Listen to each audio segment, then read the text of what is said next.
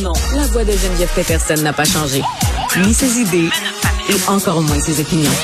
Vous écoutez Yasmina Abdel-Fadel en remplacement de Geneviève Peterson un an après les euh, manifestations euh, pro-Trump, on se rappelle de euh, du Capitole américain qui a été le théâtre d'une prise d'assaut finalement par des manifestants qui ne voulaient pas reconnaître la victoire de Joe Biden. Pour nous en parler, on a avec nous Luc La Liberté, le chroniqueur et spécialiste de la politique américaine. Bonjour Luc. Oui, bonjour, comment vas-tu? Ça va bien, merci. Donc, un an après, et on apprend encore aujourd'hui, il y a quelques minutes, que Joe Biden va faire un discours demain où il va parler de la responsabilité personnelle, finalement, de Donald Trump dans l'assaut d'il y a un an. Ben voilà, écoute, on s'est posé la question pendant un moment parce que M. Biden hésite presque systématiquement dans ses allocutions, conférences de presse, euh, il évite le plus possible de mentionner le nom de Donald Trump et même de faire référence à l'ancien président.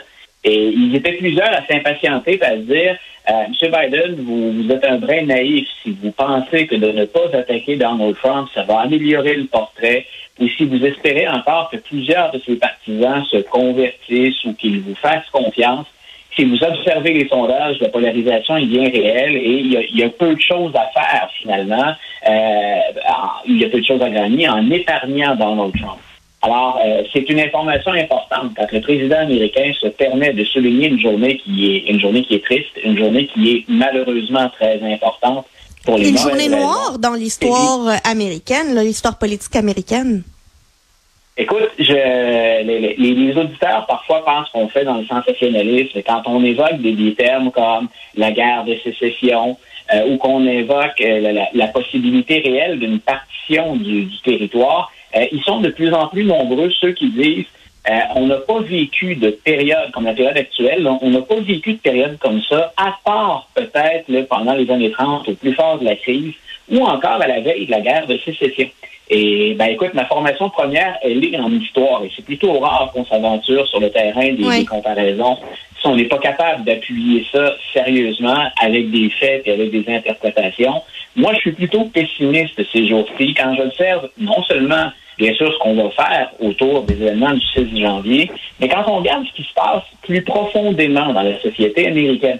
Et le 6 janvier, euh, il y a une information qu'on a apprise il y a, peu de temps, ou en tout cas une confirmation d'information qui est importante, c'est qu'on a pensé au départ que le 6 janvier, on avait surtout des gens de l'extrême droite, ces fameuses milices dont on entend parler depuis longtemps. On disait ce sont ces, têtes brûlées ou ces gens qui n'hésiteraient pas à, tomber dans la violence qui sont responsables de l'assaut.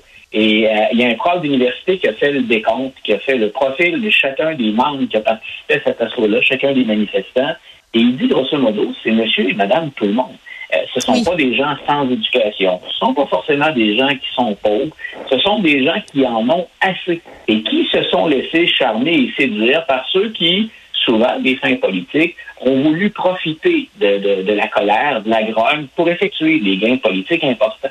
Mais ça va au-delà donc des groupuscules auxquels on s'est habitué dans l'histoire américaine c'est un mouvement qui est plus large que ça. Et il y a une colère qui est en place. Et cette colère-là, pour certains, euh, leur fait envisager des moyens qui sont pas en, concordance, disons, avec le maintien des institutions démocratiques.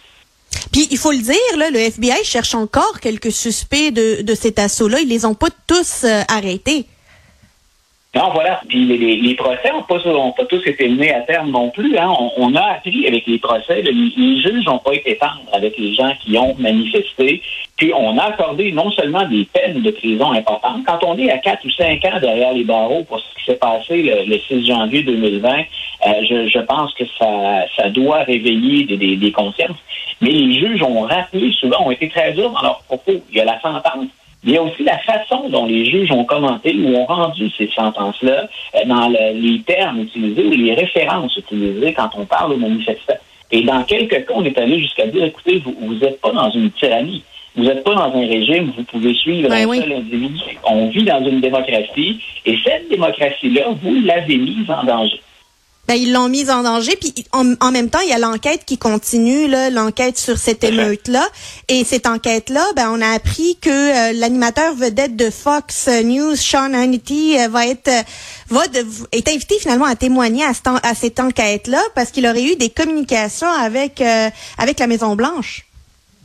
Ouais, voilà, on, en a parlé souvent de ça. Hein. Les, Québécois, on, voit ce qui se passe aux États-Unis, puis si on est critique de nos médias, euh, je pense qu'on a encore plus des médias américains qui ont carrément souvent des allégeances politiques, en tout cas une préférence assez marquée. La caricature de ça, c'est Fox News. Et celui qui, au sein de Fox News, est le plus près des républicains, c'est Sean depuis très longtemps. Euh, c'est lui, d'ailleurs, qui était monté sur scène dans un rassemblement politique de Donald Trump qu'un animateur vedette d'une émission de télé se permette d'aller faire campagne avec un candidat, je veux dire, c'est, il n'y a plus de limite. Hein. On est en termes d'éthique ou de, morale journalistique, euh, on, a franchi, on a franchi un pas que d'autres se, tiennent de faire. Maintenant, ce qu'on, ce qu'on apprend, c'est que ça allait beaucoup plus loin que ça, cette complicité entre Sean Hannity et Donald Trump. Et Hannity semble au courant, d'après des, des, informations qui ont été euh, partagées, semblait au courant du presque du minute par minute de la réaction de Donald Trump le 6 janvier. Exprimer des inquiétudes, il faut le dire. Ben voilà, écoute, le, président, il était presque trois heures à regarder à la télévision les manifestants auxquels il venait de s'adresser. Il les a regardés attaquer le Capitole. Rappelons qu'il y a eu des morts, il y a eu des suicides de policiers par la suite, il y a eu bien sûr des, dégâts euh, matériels, mais le président a laissé cette heure d'agir et il a attendu pratiquement trois heures avant d'intervenir pour leur dire, ben, on, on cesse ça, on arrête ça. Et je ne sais pas si nos auditeurs ont bien suivi tout ça jusqu'à maintenant, mais ils se refusent encore, ces gens-là, les condamner ouvertement. Donc, écoute, moi, je ne pensais pas voir ça, Yasmine, dans, dans, dans l'histoire américaine. Un président observer un soulèvement et ne pas réagir. Ça pouvait être des adversaires politiques. ne pas lever le petit doigt. Non, même pas. Voilà. Puis rappelons, hein, dans, tu dis, on est en train de faire la lumière sur le 6 janvier. Moi, une des choses pour lesquelles je suis encore profondément troublé, c'est que ça a pris presque trois heures pour déployer la garde nationale en ben soutien aux policiers de la ville de Washington ou du, du Capitole. Et qui, quelle est la personne qui est le commandant en chef des armées et qui avait le pouvoir d'aller chercher cette garde nationale? Le président américain. Il y a d'autres responsables en jeu, mais c'est lui, finalement, qui a le gros bout du bâton. Ça fait partie de ses prérogatives. Donc, non seulement sans réagir lui-même, a-t-il regardé l'assaut sur le Capitole, mais on, on peine à expliquer comment la garde nationale, qui est à 20 minutes du National Mall, a pris presque trois heures à se rendre en renfort. Et finalement, hein, la, cavalerie est arrivée presque trop tard fait. Et Facebook qui aurait aussi joué un grand rôle euh, dans cet assaut-là en, en, permettant la publication de, de finalement de publications très violentes. La publication violente, puis on, le sait sur les réseaux sociaux, c'est là souvent où on va s'organiser. Et Facebook a à, rendre des comptes depuis un bon moment déjà, Facebook, Twitter et les réseaux sociaux en général.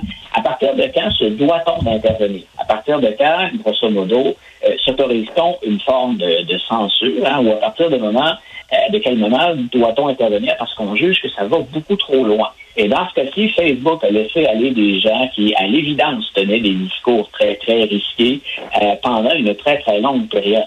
Euh, c'est d'ailleurs, mine de rien, ce qui a permis ensuite aux autorités de, suivre un peu ou de remonter le fil des événements. Euh, mais c'est quand même très grave. On, a parlé hein, du rôle des, géants du web dans une foule de dossiers. Euh, le dossier du capital, c'est un de ces dossiers pour lesquels Facebook doit rendre des comptes. Et finalement, Trump qui renonce à s'exprimer euh, euh ce jeudi euh, en lien avec l'assaut sur le Capitole, ça aussi, euh, ça, il faut être effronté là pour ne même pas pas avoir levé le petit doigt, avoir été la bougie d'allumage d'un assaut dans la capitale de, de, des États-Unis et finalement pas s'exprimer, pas offrir d'excuses. Ça prend du front tout autour de la tête. Oui, écoute, on, apprend chaque jour un peu plus de détails sur le fait qu'on était réellement organisé pour un coup d'État, pour invalider les résultats jusqu'au 6 janvier. Donc, il est comme doublement responsable dans Donald Trump là-dedans. Un, euh, ce qu'on appelle habituellement le grand mensonge, hein, ce sont ces allégations de fraude qu'on a démenties pour lesquelles il n'y a pas de preuves solides qui tiennent. Euh, mais le véritable grand mensonge, c'est pendant qu'il criait au vol, Donald Trump avait ses proches qui organisaient le renversement et un renversement sans violence, c'est-à-dire en détournant finalement le jeu politique ou la journée où le Congrès allait certifier les résultats de l'élection. Et ensuite, bien entendu, ben, ce rôle, hein, c'est l'élément qui a galvanisé les, forces, les troupes, qui les a poussés à, se lever, à être finalement au garde à vous et au rendez-vous. Euh, je ne sais pas qui est parvenu à convaincre Donald Trump de ne pas prendre la parole demain. Il dit qu'il va le faire plus tard en Arizona, un peu plus tard au mois de janvier, autour du 15 ou du 16 il y a un rassemblement donc en, Arizona. Il prévoit euh, euh, aborder cette question-là à ce moment-là. Euh, mais je trouvais que c'était purement indécent que de revenir le 6 janvier, ne pas laisser la parole d'abord hein, au, président en fonction, qui va lui prendre la parole et s'adresser à ses concitoyens demain. Donc je trouvais que c'était déplacé. J'imagine qu'il y a des républicains qui ont décidé de se trouver une colonne vertébrale et qui lui ont dit, Monsieur le Président, c'est peut-être pas une bonne idée. Donc, avec tout ce qu'on apprend, avec tout ce qui circule ces jours-ci, euh, laissez donc passer le 6 janvier et revenez-y plus tard. Quoi qu'il en soit, peu importe qui a eu cette influence ou si euh, M. Trump a euh, eu son chemin d'honneur, c'est qu'enfin la lumière est faite et qu'il a décidé de reculer, mais je pense que c'est une bonne chose demain que d'éviter de mettre de l'huile sur le feu. Luc La Liberté, merci beaucoup. Un grand plaisir, Yasmine. Une bonne fin de journée.